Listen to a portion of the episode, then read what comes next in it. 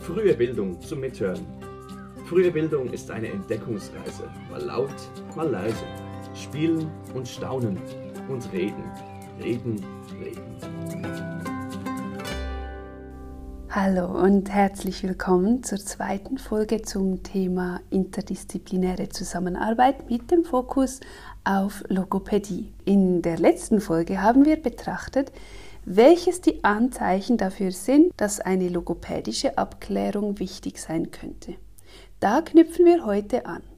Vorab ist uns aber nochmal wichtig zu betonen, logopädische Therapeuten und Therapeutinnen sind darauf spezialisiert zu erkennen, ob ein Kind eine Therapie braucht.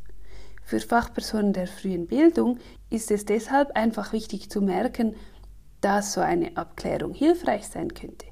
Es geht aber nicht darum, bereits eine Diagnose zu stellen. Das Credo lautet also, bei Unsicherheiten lieber abklären und die Unterstützung durch die logopädischen Fachpersonen in Anspruch nehmen. Heute gehen wir nun einen Schritt weiter, also eigentlich gleich vier Schritte. Wir schauen uns an, wie man eine Abklärung ins Rollen bringt und sprechen darüber, wie so eine Abklärung ablaufen kann. Und drittens, was sich dann herausstellt, dass eine Therapie notwendig ist, fragen wir uns, wie sich dann die Zusammenarbeit zwischen der Logopädie und den Institutionen der frühen Bildung gestalten kann. Und zu guter Letzt ist hilfreich zu wissen, wie man als Spielgruppenleiterin, Kita-Fachperson und Kindergartenlehrperson dieses Kind auch in der eigenen Institution unterstützen kann. Mit am Mikrofon ist wieder Barbara Fischer. Sie ist Logopädin in der Kleinkinderpraxis für Logopädie Mathieu und Meister in Zürich. Barbara Fischer, was gilt es zu beachten, wenn man eine logopädische Abklärung ins Rollen bringen möchte? Wichtig zu wissen, dass sowohl die Abklärung wie auch die Therapie sind für die Familien kostenlos in der Schweiz. Also es ist wirklich ein Angebot, vom Kanton, das vom Kanton finanziert wird. Das ist wirklich erleichternd zu wissen, dass keine großen Kosten auf die Eltern zukommen bei einer Abklärung. An wen wende ich mich jetzt für einen Erstkontakt? Man kann als Eltern sich auch zuerst an die Kinderärztin oder den Kinderarzt wenden. Man muss aber nicht. Also man kann sich auch direkt in einer logopädischen Praxis oder eben bei der logopädischen Abklärungsstelle im Kanton melden und eine Abklärung wünschen. Wie der Ablauf der Abklärung dann weiter geregelt ist, das ist von Kanton zu Kanton verschieden. Barbara Fischer hat mich auf die Webseite des Logopädieverbands aufmerksam gemacht. Die Webseite verlinke ich in den Show Notes. Wenn man dort über Verband und dann auf kantonale Verbände geht, bekommt man die Informationen zum eigenen Kanton konkret erläutert. Barbara Fischer fügt zu diesem Thema noch an. Wichtig ist auch immer, dass zur Sicherheit das Gehör abgeklärt wird, dass man einfach ja, dieses Thema auch als Ursache ausschließen kann. Und wie läuft jetzt so eine Abklärungssituation bei der Logopädie konkret ab? Bei den kleinen Kindern ist es eigentlich auch schon so, dass oft sehr spielerisch abläuft. Also es werden auch immer Beobachtungen im freien Spiel gemacht, zum Schauen, wie, wie spielt denn das Kind überhaupt, wie kommuniziert es, wie versteht es im, im Spiel so in seiner Welt, wenn ich eine Aufforderung mache und wie geht es auch mit Schwierigkeiten um. Weil da kommt es ja dann auch immer zu spannenden Kommunikationssituationen. Also kann es ein Missverständnis klären, kann es um Hilfe bitten, wenn etwas schwierig ist. Und zusätzlich werden dann auch standardisierte Tests beigezogen, wenn man eben genauere Aussagen über den Wortschatz oder über das Sprachverstehen haben will, dann werden oft auch Tests gemacht, damit man auch mit einer Altersnorm das Kind wieder vergleichen kann. Also man braucht keine Angst davor zu haben, dass sein Kind so eine Testbatterie durchlaufen muss, sondern es wird darauf geachtet, dass auch für das Kind diese Situation spielerisch und angenehm gestaltet ist. Barbara Fischer hat erzählt, dass im Frühbereich gerade die Kinder in die Logopädie kommen, die mit dem Spracherwerb eben noch Probleme haben. Also noch kaum reden, kleinen Wortschatz haben, bei der Grammatik große Mühe haben oder eben auch die Funktion der Sprache noch gar nicht so richtig entdeckt haben. Und da ähm, ist dann das Ziel eigentlich, dass wir das Kind bei der Entdeckung der Sprache unterstützen möchten, also dass es die Funktion der Sprache, die Welt darzustellen, aber auch die kommunikative Funktion der Sprache, also bei, beim Gegenüber etwas zu bewirken, dass es diese Funktion entdeckt. Und wir möchten eigentlich dem Kind Spracherwerbsstrategien vermitteln. Also das geht darum, dass das Kind lernt, dass es mit dem Blickkontakt eigentlich sein Sprachverständnis erweitern kann, wenn es schaut, wovon reden wir, worum geht es, oder auch, dass es beginnt, Fragen zu stellen es geht eigentlich nicht nur darum, ihm eigentlich Wörter beizubringen, sondern es geht vor allem darum, ihm Strategien zu vermitteln. Das wäre eigentlich so das Hauptziel jetzt bei den kleinen Kindern.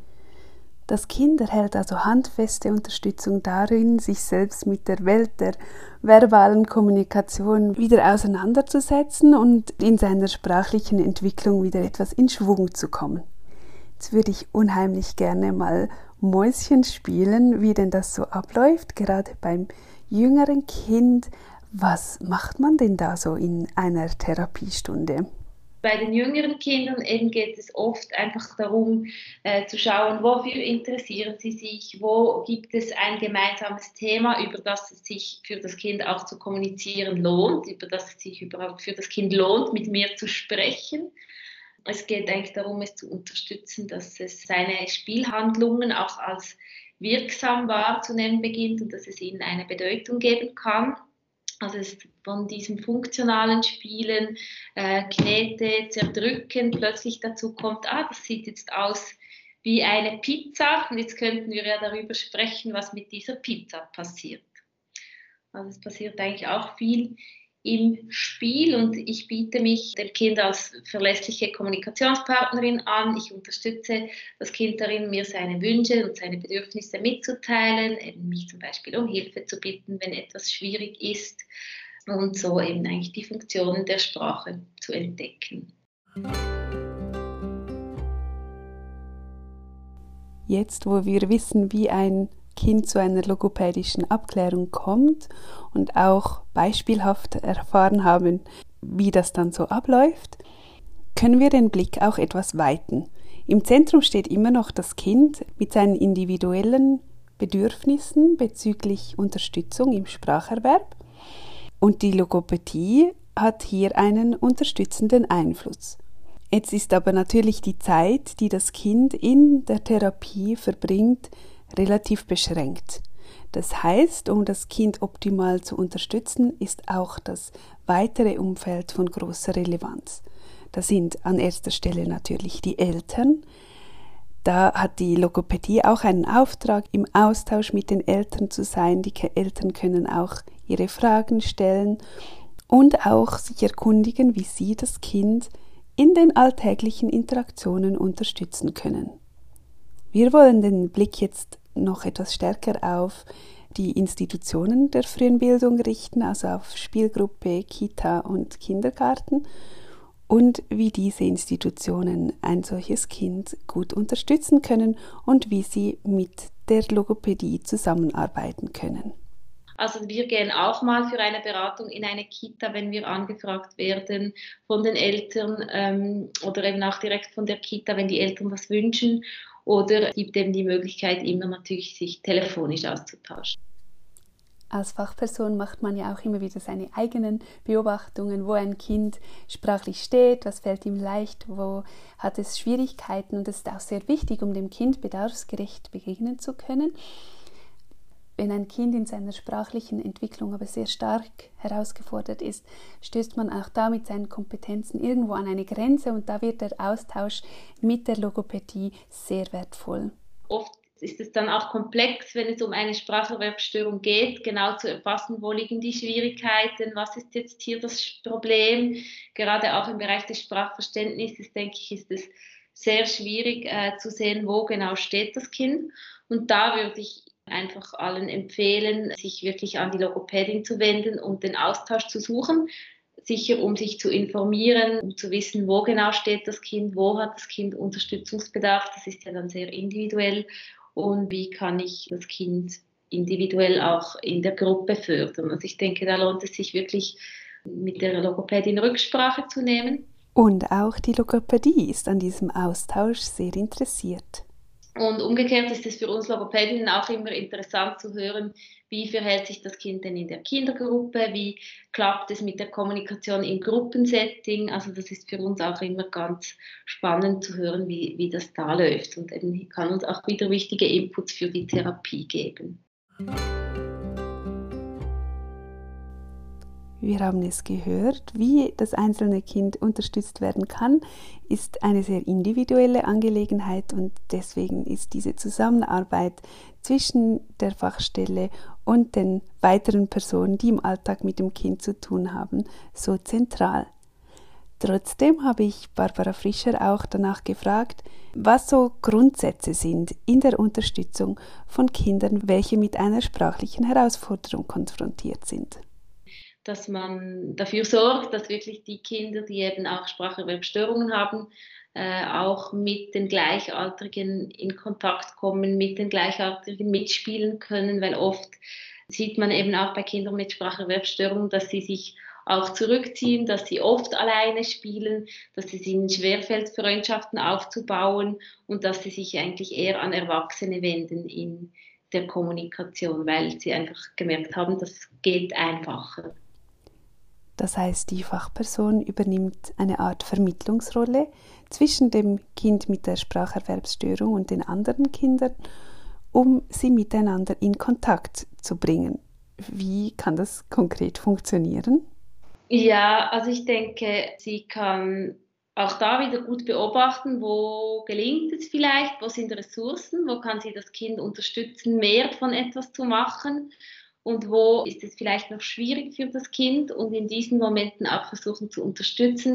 Das Freispiel bietet sich da sicher sehr an, also zu schauen, was spielen denn die anderen Kinder gern, die vielleicht im ähnlichen Alter sind oder wo hat auch dieses Kind mit den Schwierigkeiten eben Lust mitzumachen und dann wirklich versuchen, das Spiel zu begleiten oder auch Sprachförderstrategien anzuwenden, man kann zum Beispiel so eine Art korrektives Feedback anwenden. Wenn das Kind etwas gesagt hat, das vielleicht für die anderen Kinder nicht ganz verständlich war, kann man das in einem vielleicht fragenden Tonfall wiederholen, sodass das Kind bestätigen kann, dass es das gemeint hat und dann können die anderen Kinder wieder daran anknüpfen. Eine weitere Strategie ist das Redirect diese Strategie, wo es eben darum geht, wenn sich ein Kind an die erwachsene Person wendet, dass die erwachsene Person wirklich versucht eben zu vermitteln, diesen Kommunikationsversuch quasi umzuleiten und zu sagen, ja, jetzt probier doch mal den Leo zu fragen, ob er mit dir diesen Turm weiterbaut. Du kannst sagen, Leo, hilf mir. Also, dass man ganz einfache auch Modellsätze anbietet, die das Kind übernehmen kann, mit denen es wirklich mit anderen Kindern in Kontakt kommt. Also, ich glaube, da hat man ja auch in der Forschung wirklich gesehen, dass das eine Strategie ist, die wirklich die kommunikativen Kompetenzen von Kindern zwischen Kindern auch sehr gut stärkt zu solchen Sprachförderstrategien gestalten wir ja auch eigene Podcast-Folgen. Also gerade die ersten zwei Folgen waren den Sprachförderstrategien Modellieren und dem Dialog gewidmet und weitere Folgen zu Sprachförderstrategien sind bereits in der Pipeline. Fassen wir zusammen. Wenn man eine logopädische Abklärung ins Rollen bringen möchte, so kann man sich an die Hausärztin oder den Hausarzt wenden oder auch direkt an eine logopädische Praxis. Außerdem kann man sich über die Webseite des Logopädieverbands erkundigen, wie eine Abklärung im eigenen Kanton abläuft. Bei der Abklärung wird überprüft, ob das Problem auch mit dem Gehör des Kindes in Verbindung zu bringen ist und sobald es ausgeschlossen werden kann, wird weiter geschaut, wo das Problem genau liegt, damit man dann auch die Ziele der Therapie genau definieren kann. In der logopädischen Therapie vermittelt die Logopädin oder der Logopäde Strategien, die das Kind braucht, um in seiner sprachlichen Entwicklung weiterzukommen. Das geschieht meist auf sehr spielerische Art und Weise. Zentral für die Unterstützung des Kindes ist auch die Zusammenarbeit zwischen Logopädie und den weiteren Bezugspersonen, die im Alltag mit dem Kind zu tun haben. Jedes Kind ist individuell und braucht entsprechend auch individuelle Unterstützung. Gefragt sind die Fachpersonen gerade auch dabei, die Kontakte zwischen dem Kind, das sprachlich noch nicht so weit ist, und den anderen Kindern herzustellen und da auch Vermittlungsarbeit zu leisten. Sei das im Spiel mitzuspielen, Äußerungen des Kindes quasi zu übersetzen oder auch ihm Modelle zu bieten, wie es sich selbst sprachlich an andere Kinder wenden kann. Praxistipp Ganz wichtig ist es, Kindern, die sprachlich herausgefordert sind, immer wieder auch Erfolgserlebnisse zu ermöglichen. Den Praxistipp dazu überlasse ich gleich Barbara Fischer. Wenn man jetzt in der Gruppe eben das Kind fördern, unterstützen möchte, lohnt es sich eben genau zu beobachten, wo gelingt es dem Kind vielleicht schon, sich einzubringen, Dinge zu sagen, dass es auch von den anderen verstanden wird und dass man dann eben in diese Situation quasi nutzt und zum Beispiel sagt, ja, möchtest du mal das andere Kind fragen, ob es heute lieber Wasser oder Tee möchte? Etwas ganz Banales, aber etwas, was vielleicht dem Kind dann auch Spaß macht, weil es das schon kann und es dann auch stolz macht. Also ich denke, solche kleine Erlebnisse sind wichtig. Vielen Dank, dass du uns bis zum Schluss zugehört hast und diese wertvollen Informationen mit in deinen Alltag nimmst. Ich persönlich freue mich sehr anzukündigen, dass ab der nächsten Folge auch Andrea Fäh wieder mit von der Partie ist. In diesem Sinne eine gute Zeit und bis bald. Das war frühe Bildung zum Mithören. Schön warst du dabei. Welche Themen beschäftigen dich? Schreib uns eine Mail auf podcast.fruehebildung.pasg.ch oder schick uns eine Sprachnachricht via Webseite www.frühe-bildung.ch. Der Podcast ist eine Produktion des Zentrums Frühe Bildung der Pädagogischen Hochschule St. Gallen unter der Leitung von Johanna Quiring. Für die Musik war Michael Duss verantwortlich, zusammen mit Gabriel Meyer. Vielen Dank fürs Zuhören und bis zum nächsten Mal.